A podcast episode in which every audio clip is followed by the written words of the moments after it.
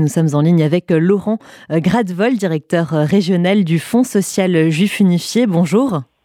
Bonjour Margot. Merci d'être avec nous ce matin. Est-ce qu'on sait, Laurent, combien de juifs ont pu être sauvés grâce au juste alsacien Oh, un, nombre important. On n'a effectivement pas, pas réussi à trouver le nombre exact. On est remonté sur beaucoup, beaucoup de familles, mais c'est des centaines de juifs qui ont été sauvés par ces justes. Et on sait également qu'il y a d'autres milliers de juifs qui ont été sauvés par des gens qui n'ont pas eu, malheureusement, encore la, reconnaissance de juste. Mais heureusement, ces gens-là étaient présents et ont pu sauver beaucoup de juifs. Et on peut aussi euh, préciser, Laurent Gradvol, que, que la particularité finalement de ces 78 euh, justes euh, d'Alsace est finalement d'avoir agi hors de la région qui était alors annexée.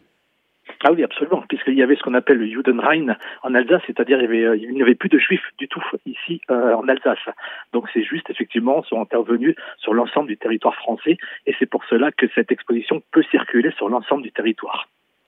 Et euh, quelle est la, particularité de ces 78 justes d'Alsace? J'imagine qu'ils ont tous des, profils euh, assez variés.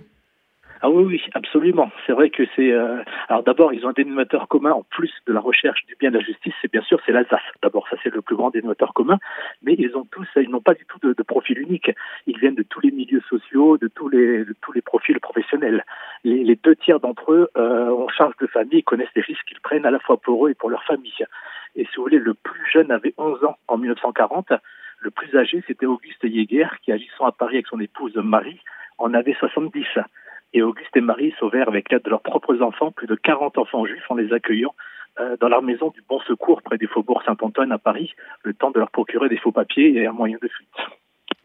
Et alors, euh, on l'a entendu, l'exposition a, commencé en, Alsace, elle était ensuite au, Sénat, maintenant à la mairie euh, du 5e arrondissement de, Paris. Il s'agit donc d'une exposition itinérante. Quelles sont les prochaines étapes, Laurent, Laurent Gradvol alors, elle continue à circuler ici dans de nombreuses collectivités territoriales. Elle a déjà été montrée dans, une trentaine de collectivités territoriales, dans plus d'une trentaine de lycées et collèges aussi de la région.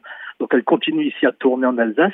Et nous préparons un événement assez important. Le 13 juin, elle sera présentée au Parlement européen de Strasbourg lors de la dernière session parlementaire. Donc tous les parlementaires européens, tous les assistants pourront euh, visualiser cette exposition.